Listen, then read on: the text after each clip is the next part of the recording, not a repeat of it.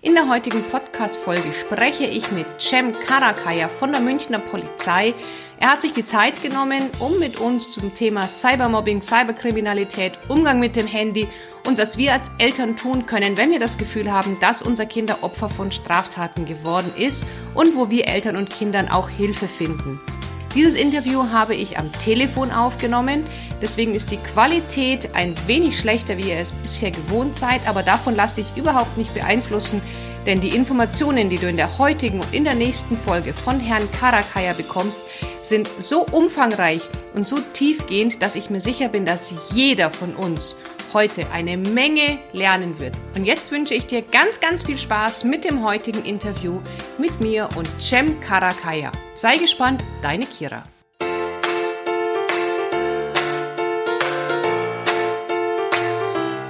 Herzlich willkommen beim Pubertät Überlebenstraining Podcast, dem Podcast für alle Eltern mit Kindern ab 10 Jahren. Mein Name ist Kira Liebmann und bei den Pubertät-Überlebenstrainings helfe ich Eltern, die Pubertät ihrer Kinder zu überstehen, ohne dabei wahnsinnig zu werden.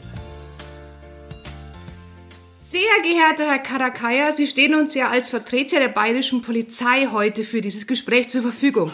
Erstmal vielen, vielen Dank, dass Sie sich die Zeit für uns nehmen. Sehr gerne. Was ist denn Ihre Aufgabe bei der Polizei, dass die Hörer wissen, mit wem wir es denn hier zu tun haben? Also ich bin bei der Kriminalpolizei bei Kommissariat 105 tätig und zwar das Kommissariat 105 ist zuständig für Prävention und Opferschutz und mein Bereich ist Internetkriminalität und die neue Medien.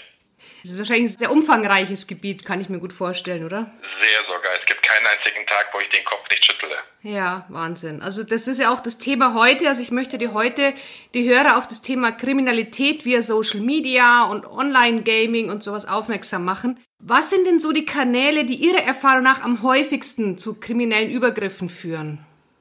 Also Social Media ist auf jeden Fall, so Online-Gaming haben wir jetzt ganz selten solche mhm. Fälle, aber über Social Media oder über sogenannte Phishing-Mails. Ich bekomme zum Beispiel angeblich von meiner Bank eine E-Mail, oder von meinem Amazon-Konto, dass mit meinen Daten was nicht stimmt und ich muss auf einen Link klicken, damit ich meine Daten vergleichen kann mhm. und die Daten eingeben kann und es schaut auch wirklich so ganz originell aus, als ob es wirklich von Microsoft, äh, Amazon oder auch von meiner Bank kommen würde und wenn ich meine Daten eingebe, dann sind meine Daten abgefischt.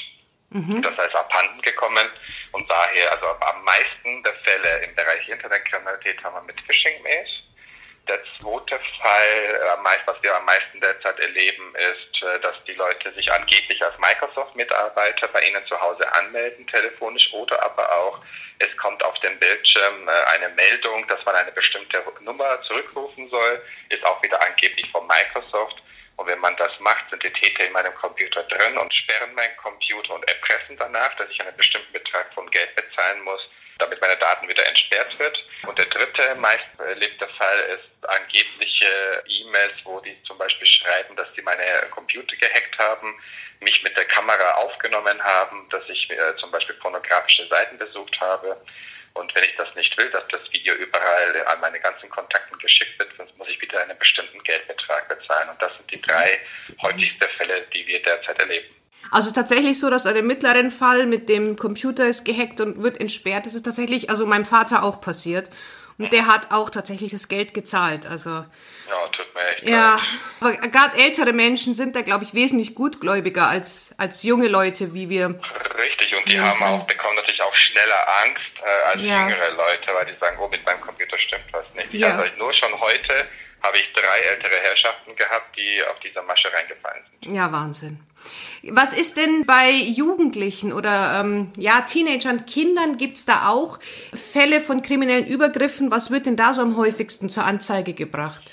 Im Bereich Kinder und Jugendliche erleben wir meistens natürlich in Schulen diese ganze Cybermobbing-Fälle und plus die Cyber, sogenannte Cyber-Grooming, äh, wo Kinder im Computer äh, kontaktiert werden, angeblich von anderen Kindern und Jugendlichen, aber sitzen vielleicht doch Erwachsene dahinter und äh, gewinnen erst das Vertrauen und bringen dann die Kinder dazu, vor Kamera was zu machen, sich auszuziehen oder ein paar Dinge zu machen und das wird dann auch wieder aufgenommen und damit diese Täter dann mehr von den Kindern bekommen, werden sie dann auch die Kinder erpressen in dem Fall. Und deswegen ist es in dem Fall auch sehr wichtig, die Kommunikation und das Vertrauen zwischen mir als Eltern und äh, meinem Kind, dass mein Kind immer beim schlechten, jedes schlechtes Bauchgefühl zu mir kommen kann und von mir Hilfe bekommen kann, dann haben wir präventiv richtig dagegen uns auch geschützt. Aber was bei Kindern und Jugendlichen mir nicht gefällt, ist, dass die einfach ohne äh, Gedanken darüber zu machen, Haufen Bilder hin und her verschicken, mhm. hochladen. Und die denken leider nicht an ihre Zukunft, äh, dass die zukünftige Arbeitgeber vielleicht doch auch Zugang an soziale Netzwerke haben ja. und vielleicht peinliche Bilder sehen und vielleicht eine Einstellung doch nicht möglich wäre. Ich bekomme das leider mit, wenn ich mit ein bisschen älteren Teenagern arbeite, dass die im ersten Freund, dass die sich halt auch eher unbekleidete Fotos schicken und der Freund das dann irgendwo hochlädt, wenn dann Schluss ist oder so. Also ja. das finde ich einen ganz schrecklichen Trend. Leider, weil wenn, wenn ich jetzt eine Beziehung beendet habe, dann kommen natürlich diese ganze Racheaktionen ja. und äh, wer weiß, was die Leute alles in der Hand haben. Das war mal zum Beispiel beim Jugendlichen immer so, unter 16, dass man der Junge zum Beispiel den Mädchen sagt, komm, wir lieben uns doch, schick doch ein Foto von dir oben frei. Und wenn sie das machen, denken leider nicht an die Trennung. Und wenn die Trennung kommt, kann sein, dass die Mädels dann erpresst werden. Entweder machst du mit der Beziehung weiter, ansonsten verbreite ich die Fotos in der Schule und wenn das passiert, mhm. haben wir wieder schon einen Cybermobbing-Fall in der Schule, ja. weil dann diese Kinder und Jugendliche natürlich fertig gemacht werden und ständig über sie lustig gemacht wird und die insbesondere Kleinkinder können das nicht immer bearbeiten. Wann spricht man denn so von Cybermobbing? Weil ich glaube, das ist ein Wort, das teilweise auch sehr falsch gebraucht wird. Also wann würden Sie denn davon sprechen, dass wirklich Cybermobbing stattfindet? Also ich würde davon erst besprechen, wenn ich jetzt ständig solche Nachrichten bekomme, mhm. dass die Leute halt mir Nachrichten schicken und das nie aufhört, dann will ich nicht mehr in die Schule, jeder will mit mir gar nichts mehr zu tun haben. Aber wenn man nicht jetzt nur ein einziges Mal so eine Beleidigung bekommen habe, braucht man jetzt natürlich nicht von Cybermobbing ja. zu sprechen, sondern es muss wirklich wie bei Stalking äh, ständig passieren und äh, mhm. äh, dass ich jetzt jeden Tag davon was mitbekomme, und das Blöde heute ist halt, äh, vielleicht hat man auch in unserer Zeit Mobbing in der Schule gehabt, aber wir hatten unser, in, zu Hause bei uns diesen Schutzraum gehabt. Niemand mhm. hat uns erreichen können. Das hat nur in der Schule stattgefunden. Heute dank der Medien und Smartphones und hin und her äh, bin ich auch nicht mehr zu Hause äh, geschützt, weil ich auch zu Hause diese Nachrichten ständig bekomme. Und dann kommt halt die Grenze, dass ich das nicht mehr bearbeiten kann. Und passiert leider, äh, kann auch dazu kommen, dass die Kinder dann sogar ihr eigenes Leben nehmen. Ja, weil es einfach nie aufhört, weil das Handy ist einfach 24 Stunden, sieben Tage die Woche richtig, bei den Kindern. Richtig. Heute ist es halt so, wir gehen nicht mehr online, wir sind immer online, dank ja. insbesondere dieser Smartphones. Wir als Kommissariat 105 halten ja auch sehr viele Elternabende. Also ich sage immer den Eltern, Smartphone bitte erst ab 16. Das Smartphone ist absolut kein Handy. Das Ding hat zwei Mikrochips drin, äh, acht Controller und ein Betriebssystem drauf. Es ist ein Computer. Mhm. Das Smartphone ist absolut ein Computer. Und wenn ich schon ein Kleinkinder in der Hand das Smartphone sehe, drehe ich schon durch. Mhm. Ich sage meiner achtjährigen Tochter auch nicht, hier der Autoschlüssel, fahr du heute, das schaffst du schon. Ja, ja, natürlich, aber wir gewöhnen halt oft die Kinder schon dran, wenn sie länger warten müssen, drücken wir ihnen unser Handy in die Hand, dass sie spielen können, dass sie ruhig sind. Äh, und die Eltern auch ihre Ruhe haben. Ja, wir machen es ja auch, wenn wir auf den Bus warten, holen wir das Handy raus, spielen. Also die Kinder sehen das ja vom Kinderwagen an, dass das ja. Handy äh, irgendwie einen gewissen Reiz auch für uns Eltern hat. Also Richtig, und das ist sowas von falsch, sowas von falsch. Ich äh, empfehle, wie gesagt, erst ab 16. Es hat sogar ja. einen medizinischen Hintergrund dafür. Die Kinder können erst ab 16 hundertprozentig zwischen Realität und Virtualität unterscheiden. Früher ist das nicht so möglich, hundertprozentig. Ja.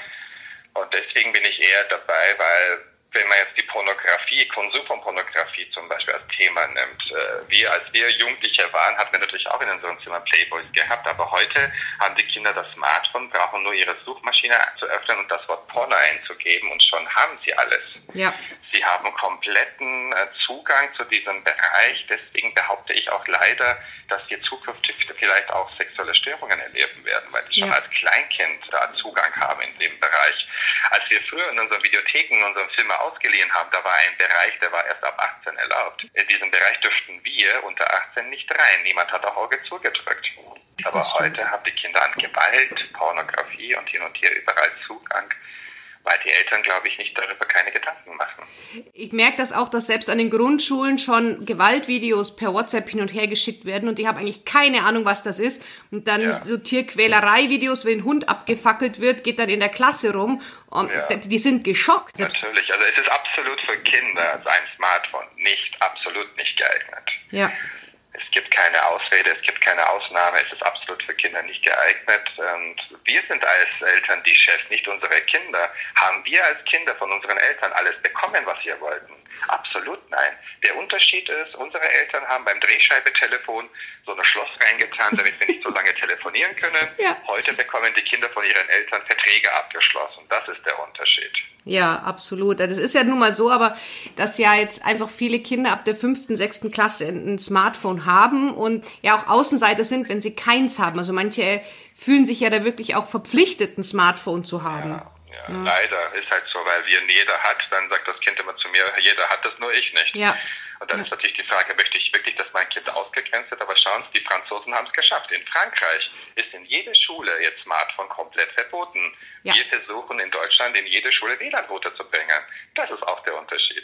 Ich bin absoluter Verfechter für handyfreie Schulen bis zum Schluss. Also finde ich. Ja, wir können das toll. im Unterricht einsetzen, um zu zeigen, da schaut her, das sind die Gefahren. Es ist ja. doch nicht kostenlos. Ihr bezahlt mit euren persönlichen Daten. Ja. Daher müsst ihr diese Sicherheitseinstellungen da und da und da machen wenn ich mein Kind vorbereitet habe, dann könnte ich vielleicht in der Hand sowas geben, aber ohne Vorbereitung hier dein Smartphone, das ist halt wie, wie gesagt, wie meine achtjährige Tochter, ob, als ob ich jetzt ihr den Autoschlüssel gebe und sage, Schatz, fahr du heute. Ja, es ist jetzt auch so, dass wir Eltern oft gar keine Ahnung davon haben, wo unsere Kinder jetzt sich denn eigentlich tummeln, welche Kanäle gerade in sind, über welche Plattformen Richtig. sie sich unterhalten. Richtig, ja, das ist ein anderes Problem. Manche Eltern gehen in die Schule und sagen, ich möchte nicht, dass mein Kind in die Schulzeitung kommt, dann sage ich, weißt du überhaupt, was dein Kind macht? Mhm. Wir brauchen nur heutzutage diese TikTok-Videos oder sogenannte Musical.ly-Videos anzuschauen weil Fakt war, äh, Lisa und Lena, das sind so zwei deutsche Zwillinge, die sind jetzt weltweit berühmt geworden mit ihren Tanzvideos. Mhm. Und jetzt denkt jedes Mädchen bei uns in Deutschland, warum kann ich das auch nicht schaffen? Aber um diesen Follower, diesen ganzen Punkte, Bewertungen zu bekommen, geben sich halt von sich aus sehr viel äh, Sachen preis, wo man denkt, ich schaue, glaube ich, jetzt gerade Playboy an. Mhm. Das müssen ja diese YouTube-Stars, Instagram-Stars, die müssen ja ihr genau. Leben teilen, damit es überhaupt interessant genau, bleibt. Genau, die sogenannte Influencer, ja. ja dann denken die Kinder, ich könnte das auch machen, könnte reich werden und ich kriege dann die ganze Ware kostenlos verschickt, weil die Influencer bekommen halt die Waren kostenlos, ist natürlich deren Traum dann ja. plötzlich, aber die Kinder können das halt nicht checken, wie wir es wissen, die können das nicht so vergleichen und möchten natürlich alles haben, was die anderen auch haben. Es ist nicht so einfach. Äh, wir sind die erste Elternsein-Generation heute, die diesbezüglich eine Erfahrung machen muss, weil wir haben das von unseren eigenen Eltern nicht gesehen, nicht gelernt. Ja. Aber wissen Sie, es ist auch wirklich möglich, sich darüber sich zu informieren, genau da, wo die größten Gefahren lauern im Internet. Mhm. Ich kann Ihnen zum Beispiel zwei Internetseiten geben, einmal clicksafe.de und einmal schau-hin.info. Das sind die beste Seiten für Eltern meines Erachtens, wo ich auch alles nicht da reinlesen kann, äh, um halt diese Medienerziehung oder diese Medienkompetenz an Kinder weitergeben zu können. Und da gibt es zum Beispiel bei ClickSafe sogar ClickSafe für Eltern, ClickSafe für Kinder. Da kann ich auch einlesen, was ist gerade bei den Kindern und Jugendlichen beliebt und welche Maßnahmen sollte ich vielleicht als Eltern da quasi betreffen. Werde ich alles natürlich in die Show Notes reinmachen, dass man sich direkt vor dem Podcast aus diese Seiten auch anschauen kann. Also clicksafe.de und schau-hin in .info, oder? Genau, richtig. Mhm, super, vielen Dank, das ist schon mal toll. Sehr gerne. Jetzt heißt es ja nicht pauschal, dass mein Kind gemobbt wird, wenn es WhatsApp hat. Aber ich bekomme halt auch schon manchmal mit, dass es so WhatsApp-Gruppen gibt. Keine Ahnung, 6a ohne Lisa oder, oder tötet Marie. Also da können sind die Kinder ja teilweise wirklich sehr kreativ. Wenn ich ja, das als leider. Elternteil jetzt mitbekomme, dass ich halt diese Lisa zu Hause habe, was macht man denn dann? Ich denke, da fühlt man sich ja doch recht hilflos. Haben Sie irgendwelche Tipps für uns? Auf jeden Fall gibt es zum Beispiel in der Schule sogenannte Sozialschulmitarbeiterinnen und Mitarbeiter, ja. die sich auch in die solchen Bereichen sich fortbilden ließen und äh, sich auch damit auskennen. Es gibt sehr viele Projekte, insbesondere über Mobbing und so weiter, wo die sich dann auch damit auskennen. Ich arbeite einfach in dem Fall mit der Schule zusammen, mhm. dass man vielleicht diese Projekte in der Schulklasse einsetzt, dass es doch nicht so Spaß ist, sondern solche Dinge, Erpressungen, Bedrohungen, alles, jeder Straftatbestand, was ich im Strafgesetzbuch finde, gilt auch für das Internet. Nicht nur die Kinder und Jugendliche, auch viele Erwachsene denken leider, dass das Internet ein rechtsfreier Raum ist, ist es aber nicht. Wenn ich jemanden über WhatsApp beleidige, ist es immer noch Beleidigung. Und das Opfer stellt fest, ob das Opfer sich auch beleidigt fühlt. Und wenn das der Fall ist, gibt es die Möglichkeit, diesbezüglich eine Anzeige zu erstatten. Bei Erpressung, Bedrohungen sowieso. Aber wir möchten als Polizei jetzt auch nicht unbedingt, dass jetzt jeder Fall so zur Anzeige unbedingt gebracht wird. Es geht mehr darum, dass die Kinder lernen, dass es doch kein Spaß ist, wenn jetzt jemand zum Beispiel im Schulhof geschlagen wird und das Opfer liegt am Boden und äh, Nase blutet, ja. dann das ist ein Stoppzeichen für Täter, dass okay, das reicht. Bei Mobbing, solchen Fällen, sieht man nicht, wie das Opfer sich fühlt, ja. wie das Opfer fertig gemacht wird und machen immer weiter und weiter und für denen ist es immer so immer noch Spaß, wissen aber nicht, wie das Opfer sich fühlt. Und genau das ist das, glaube ich, auch das Problem. Das andere Problem bei über WhatsApp und Co. ist, dass die Kinder sogenannte Kettenbriefe ständig bekommen. Mhm. So zwei Beispiele einfach mal. Schickt diese Nachricht an zehn Menschen weiter, ansonsten stirbt Mama oder Papa oder schick diese Nachricht an 15 Leute weiter. Ansonsten, während du schläfst, kommt jemand von deinem Schrank raus und ersticht dich mit einem Riesenmesser, bis du verblutet. Mhm. Solche Nachrichten werden bei Kindern hin und her rumgeschickt. Und dann denkt das Kind, soll ich das jetzt Mama, Papa Bescheid geben? Wenn ich Bescheid gebe, kann passieren, dass das Smartphone weggenommen wird, dann habe ich kein Smartphone mehr. Und viele Kinder trauen sich dann nicht, äh, dass, äh, den Eltern das so Bescheid zu geben, dass sie solche Nachrichten bekommen haben. Ja. Sie können das nicht bearbeiten und sie müssen als Eltern jetzt rauskriegen, warum mein Kind plötzlich Schlafstörungen hat. Ja. Deswegen nochmal diese Kommunikation und das Vertrauen zwischen mir und meinem Kind ist deswegen so wichtig, dass die Kinder wirklich immer bei jeder Möglichkeit äh, zu uns kommen können und fragen können, uns Bescheid geben können, damit wir unsere Kinder auch begleiten und schützen können. Und wenn ich jetzt mitbekomme, dass mein Kind tatsächlich dann solche Briefe kriegt oder gemobbt wird per WhatsApp oder wie auch immer, was mache ich denn als Elternteil? Gehe ich zur Polizei? Spreche ich mit den Eltern? Das ist ja nicht immer nur ein Schulthema. Was mache ich denn? Wenn das nicht immer ein Schulthema ist, dann könnte man zum Beispiel jede Polizeiinspektion bei uns in München hat sogenannte Jugendbeamtinnen und Jugendbeamten. Mhm. Die sind zum Beispiel für Schulen und für Kinder und Jugendliche zuständig. Und da könnte man zum Beispiel mit denen Kontakt aufnehmen, wenn es bei diesen Mobbing-Sachen immer Bedrohungen ausgesprochen wird oder Erpressungen und hin und her, dann sollte es vielleicht mit Eltern zusammen auch bei der Polizei zur Anzeige gebracht werden. Und dann wird ermittelt und geschaut, ob wer, wer dahinter steckt. Und wenn man an die Täter kommt, kann man natürlich mit denen ein Gespräch durchführen oder aber auch je nachdem, wie alt sie sind. Natürlich wird das quasi ermittelt, eingestellt oder doch nicht eingestellt. Das ist immer ja. so unterschiedlich. Aber Mobbing an sich äh, ist ja im Strafgesetzbuch nicht drin. Ja. Aber was jetzt mit Mobbing zu tun hat, diese ganze Erpressungen, üble Nachrede, Verleumdungen, äh, mhm. Stalking und hin und her, das ist alles Straftatbestände, die im Strafgesetzbuch drin sind.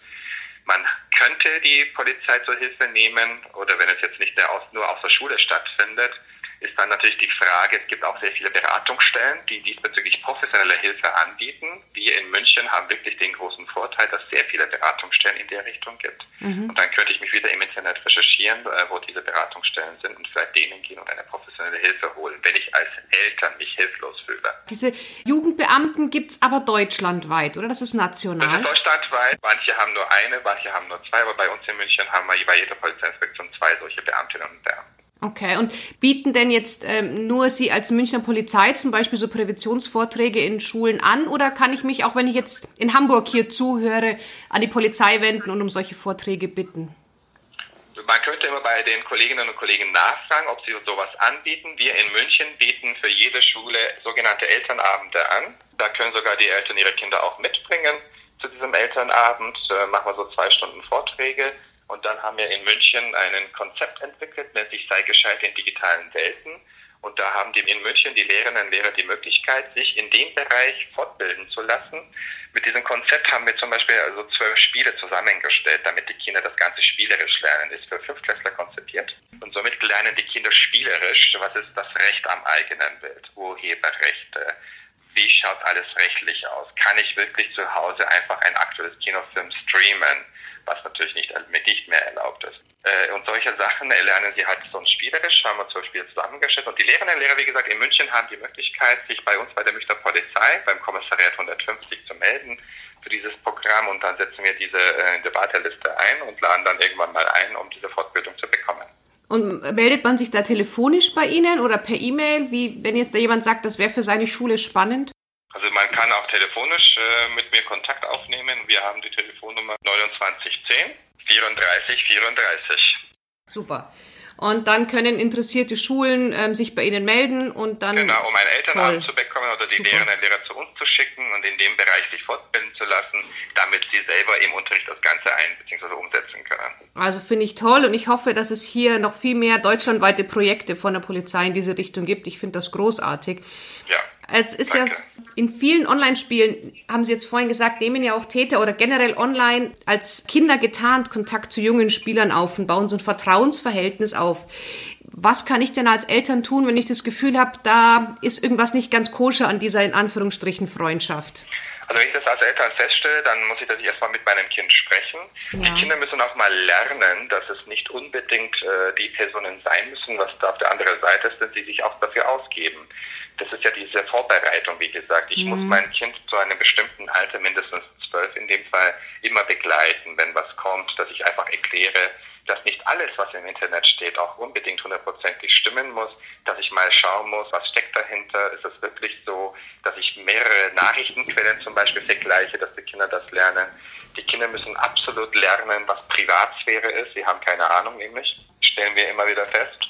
Und ich sage den Kindern immer, stellt euch die zwei Fragen, bevor ihr Bilder hin und her verschickt und hochlädt. Muss das sein?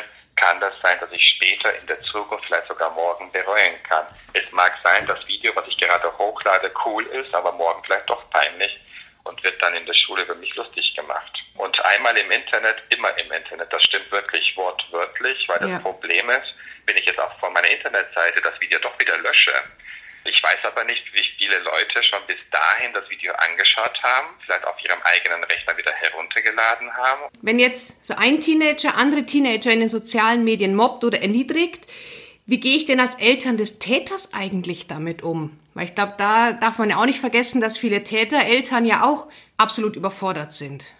Ja, schon. Natürlich ist es die Zusammenarbeit in dem Fall wichtig zwischen Eltern von Opfer und Eltern von Tätern dass man einfach vielleicht zusammen gemeinsam mit der Hilfe der Schule, mit der Hilfe der Polizei zusammen vielleicht mal vorgeht. Es ist, wir sehen immer, das wird immer meistens gelöst, wenn schon eine Kollegin, Kollege in der Schulklasse oder in der Schule einen Vortrag hält, auch für Kinder in dem Fall, dass man erzählt, wie das rechtlich alles so geregelt ist, dass Mobbing kein Spaß ist, sondern halt wirklich auch, je nachdem, was alles so gemacht wurde, mehrere Straftatbestände dabei sind. Und dann sehen die Kinder, oh, das mache ich jetzt lieber nicht. Das ist wie bei den Mädels, wo die ihre Nacktbilder schicken, die sogenannte Sexting-Bilder. Viele Kinder und Jugendliche wissen nicht, dass sie unter 18 in bestimmten Posen sogar sich selber strafbar machen, wenn sie solche Bilder selber machen. Das heißt, wenn mein Kind das Bild selber macht und schickt, macht sich selber strafbar wegen Erstellung und Verbreitung von kinderpornografische bzw. jugendpornografische Schriften und Bilder. Und das kommt im Polizeiführungszeugnis rein. Da sage ich, wünsche ich dir viel Spaß bei der Jobsuche. Das ist natürlich ein Punkt, den, glaube ich, ganz, ganz viele Eltern nicht kennen oder nicht wissen. Könnten Sie uns da vielleicht einen kleinen Tick ein bisschen ins Detail gehen, dass wir da mehr als Eltern wissen, ab wann ist es denn Pornografie, wenn es komplett nackt ist? Nee, wie gesagt, es geht um die Posen. Es geht eher mehr um die Posen. Das ist ein bisschen schwierig, das zu identifizieren in dem Fall. Aber wenn ich jetzt manchmal so ein paar Bilder sehe und dann sieht man halt wirklich solche Posen, die richtig erotisch sind zum Beispiel. Ja dann kann man davon reden, aber so ein komplettes nackte Bild von meinem Kind, zum Beispiel von der FKK-Club, sage ich mal, muss jetzt nicht unbedingt kinderpornografisch sein. Okay, aber ich bin ja sowieso ein Verfechter davon, dass man als Eltern zum Beispiel von seinen Kindern weder auf Facebook noch auf Instagram noch sonst irgendwelche Bilder posten sollte. Weil ich finde das schrecklich, dass manche Eltern ab Tag null jeden Tag ein Bild von ihrem Kind posten und ich weiß halt auch nie, wer das sieht. Da muss man ja auch ja, mal ehrlich sein. Ja, das und wir hatten schon mal einen Fall gehabt, wo ein Kind oder Jugendliche in dem Fall schon gegen äh, eigene Eltern Anzeige erstattet hat, weil die halt sehr viele Bilder hochgeladen haben und hin und her verschickt, ohne zu ja. fragen. Ja, das kann ich absolut verstehen. Also das ist also wirklich ein Eingriff, oder? In die Privatsphäre von Kindern. Absolut, absolut. Vielleicht ist mein Kind ab 18 oder als Erwachsene damit überhaupt nicht einverstanden.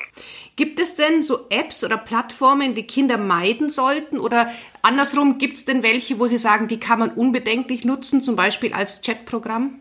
Boah, das ist echt schwierig. Wir okay. haben derzeit, glaube ich, bis zu zwei Milliarden Apps. Wenn wir jetzt damit anfangen.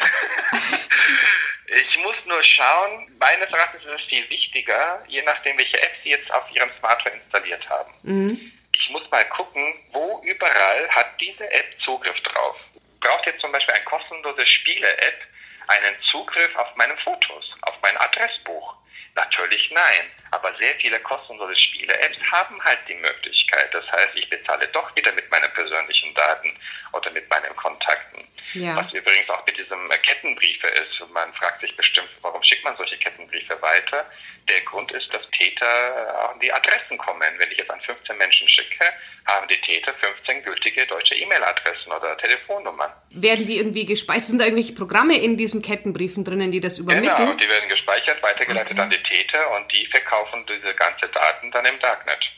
Wenn jetzt zum Beispiel eine App, also das frage ich mich ja auch manchmal, eine Spiele-App sagt, sie möchte Zugriff auf Mikrofon, auf die Kamera, was passiert denn da? Also schaut dann tatsächlich jemand mit der Kamera zu oder, oder hört man zu? Ja, das äh, kann tatsächlich passieren. Also wenn jetzt der okay. App oder ein Trojaner Zugriff auf meine Computer hat, hat nicht nur auf die Kamera mhm. Zugriff, mhm. sondern auch auf Mikrofon. Deswegen finde ich das auch sehr lustig, dass die Menschen angefangen haben, ihre Kameras zu bekleben. Das bringt nämlich nichts. Mhm. Wenn ich als Täter oder als Hacker auf ihrem Computer drauf bin und sie haben ihre Kamera beklebt, kann ich natürlich nicht sehen, ist ja klar. Aber dann gehe ich zum Mikro und höre einfach alles mit. Ja. Gibt es denn für Eltern irgendwelche Security-Apps oder irgendwas, was wir auf unserem oder auf dem Kindersmartphone installieren sollten? Haben Sie da irgendwas, was man empfehlen kann, was die Handys ein bisschen sicherer macht? Ja, absolut. Wie ich schon gerade sagte, das Smartphone ist wie ein Computer zu betrachten.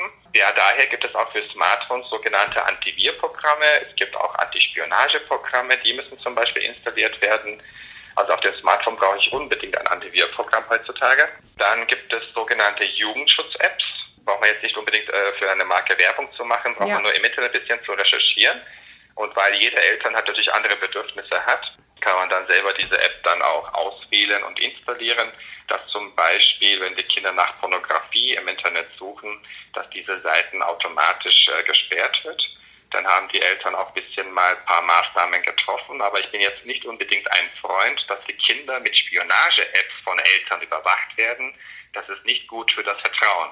Das würde ich nicht. Ich würde eher mein Kind äh, sensibilisieren und wie ich mein Kind sensibilisieren kann, stehen wieder auf diese zwei Internetseiten, was ich Ihnen gerade benannt habe, mit clicksafe.de und schau-hin.info. Und dann kann ich mit meinem Kind halt das Ganze besprechen und auch, hätte ich gesagt, sensibilisieren. Es gibt sogar ja. beim schau-hin.info einen Vertrag, so eine Art Vertrag, dass ich mit meinem Kind vielleicht sogar zusammen unterschreibe, welche Regeln wir festhalten, was nicht gemacht werden darf, in welchen Möglichkeiten man dies und das machen muss.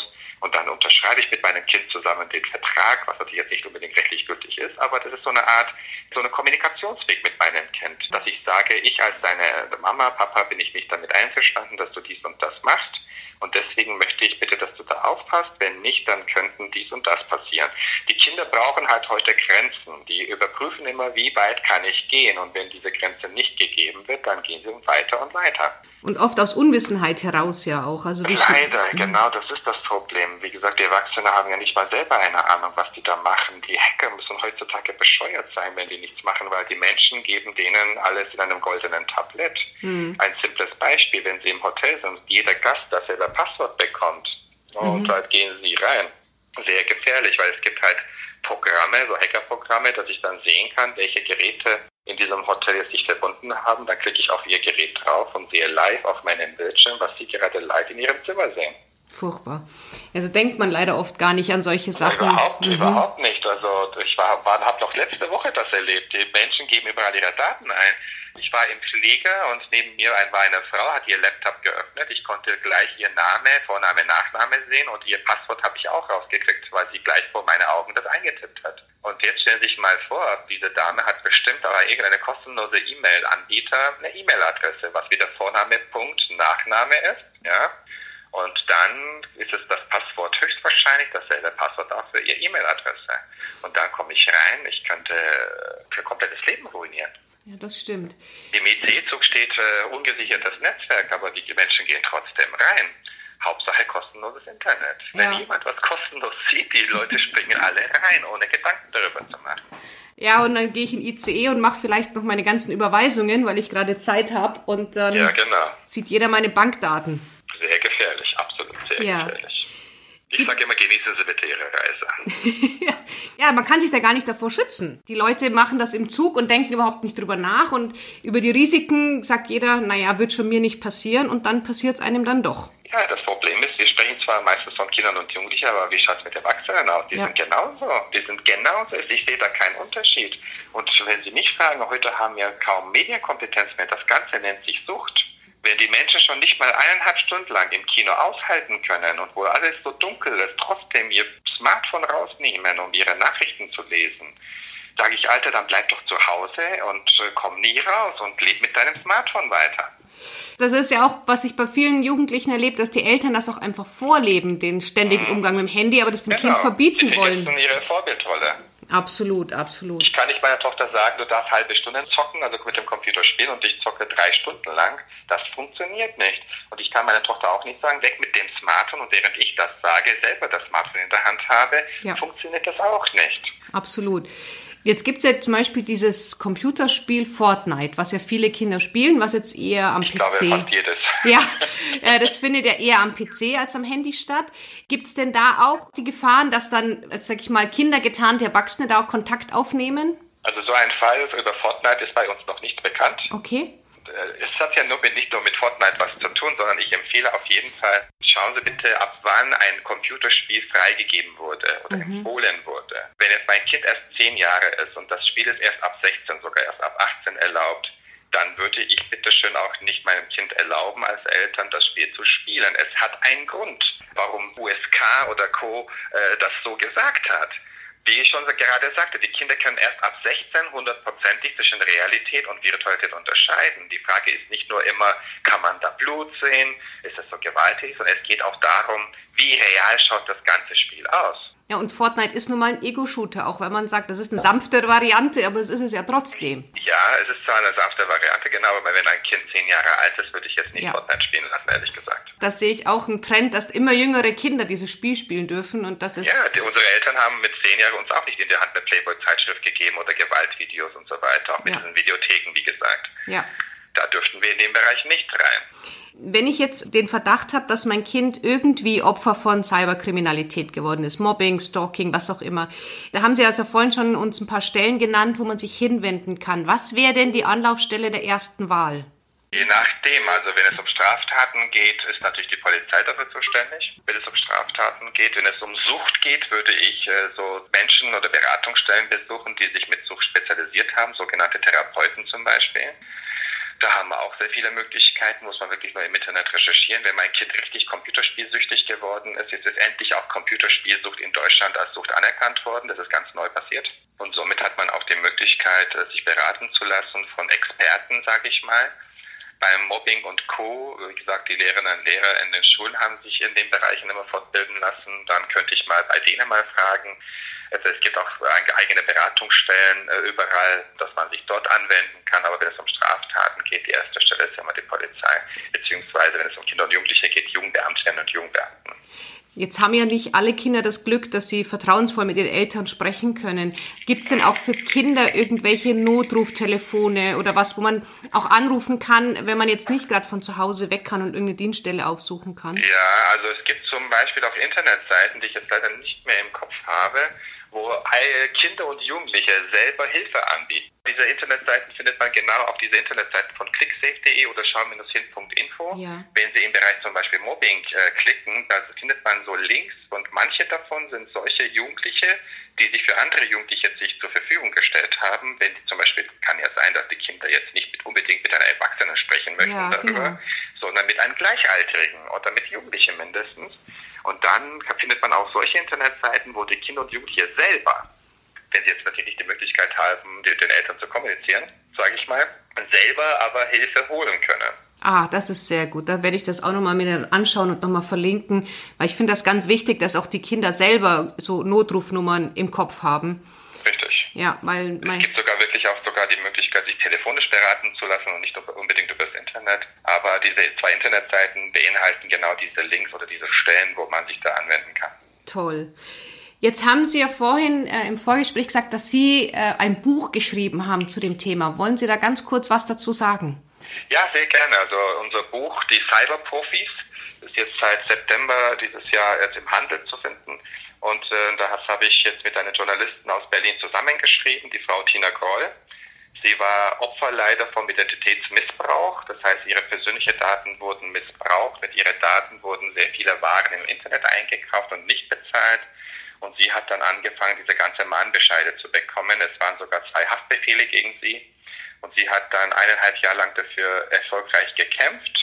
Das ist das Problem beim Cybercrime. Sie sind nicht nur Opfer, sie müssen auch noch beweisen in dem Fall, dass sie mit der ganzen Sache nichts zu tun hatten, was ich ganz schrecklich finde im Grunde mhm. genommen. Mhm. Aber sie hat gekämpft, eineinhalb Jahre lang, 800 Arbeitsstunden Zeit investiert. Sie erzählt ihre Geschichte in diesem Buch, was alles passiert war, wie sie gekämpft hat, welche Maßnahmen sie getroffen hat und welche Maßnahmen man heute treffen sollte. Und ich erzähle von internationalem Cyberterrorismus bis zum kleinsten Delikt, wie es dazu kommen kann, welche Maßnahmen man treffen sollte, selbstverständlich mit meinen Anekdoten und Geschichten vom Polizeialltag beziehungsweise von meinem Interpol-Leben. Und das Buch kann ich zum Beispiel über Amazon dann auch bestellen? Selbstverständlich, Super. überall. Klasse, das werde ich natürlich auch gleich in die Shownotes dann mit reinnehmen, weil ich glaube, das ist wirklich sehr spannende Anregungen für uns alle mal dabei. Absolut, da haben wir auch nämlich in dem Buch auch einen Bereich, für Kinder und Jugendliche extra reserviert, was die Eltern achten müssen, was die Kinder heutzutage alles so machen, damit die auch als Eltern davon Bescheid wissen, um die Maßnahmen treffen zu können. Ganz große Anerkennung, dass Sie sich wirklich diesem Bereich verschrieben haben. Ich, das ist so, so wichtig, weil wir als Eltern, wie Sie schon sagten, die erste Elterngeneration sind, die vor diesem Problem stehen und man jede Hand brauchen kann, die einem da gereicht wird. Richtig, genau ja. so ist es. Nee, das machen wir sehr gerne und wir als Münchner Polizei wie gesagt, sind auch sehr viel in Schulen unterwegs. Wir haben sehr viele Kooperationspartner, mit denen wir auch zusammenarbeiten. Deswegen denken wir, dass wir mindestens bei uns in München sehr gut aufgestellt sind. Ich habe mit meinem einen Partner, wir sind zu zweit unterwegs und versuchen halt den Kindern, aber auch den Eltern beizubringen, was ist eigentlich diese Medienkompetenz.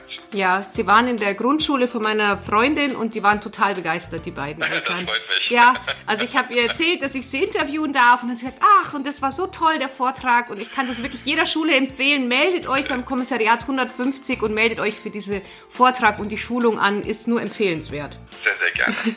Haben Sie denn jetzt so noch einen abschließenden Tipp oder Rat für uns Eltern? Sehr gerne. Es gibt nichts Realeres als das reale Leben. Es ist alles wunderbar, wunderschön, die Medien, aber wenn man das übertreibt, ist man dann im Suchtbereich. Wir sollten aber auch nicht vergessen, dass ein reales Leben da draußen ist. Ich sage immer am Ende, genießen Sie das Leben und leben Sie sicher. Herr Karakaya, vielen, vielen Dank für diese vielen Informationen. Ganz, Sehr ganz gerne. toll. Also ich denke, da haben jeder von uns, jeder, der zugehört hat, was mitnehmen können, weil das ein Thema ist, was nun mal alle Eltern betrifft. Ich wirklich, ja. hoffe ich, weil wir müssen unsere Zukunft auch schützen wissen Sie, dass es auch die, die heutigen Kinder und Jugendliche sind auch die erste Generation, über die man von Anfang an Daten sammelt. Und heutige Kinder und Jugendliche sind die zukünftigen Entscheidungsträgerinnen und Träger, die zukünftige Politikerinnen und Politiker, Staatsanwältinnen, Staatsanwälte, Richterinnen und Richter. Und wenn ich schon heute über sie so viele Daten habe, habe ich in der Zukunft zwei Waffen in der Hand. Einmal sie zu manipulieren, was wir leider schon heute erleben, und in allerschlimmsten Fall sie zu erpressen, wenn es um peinliche Sachen geht. Und das sollte man niemals aus den Augen lassen und damit nicht leichtfertig mit seinen Daten und den Daten der Kinder umgehen. Richtig. Super, vielen, vielen Dank. Sehr gerne. Und dann wünsche ich Ihnen noch einen tollen Tag. das wünsche ich Ihnen auch und ein schönes Wochenende. Danke.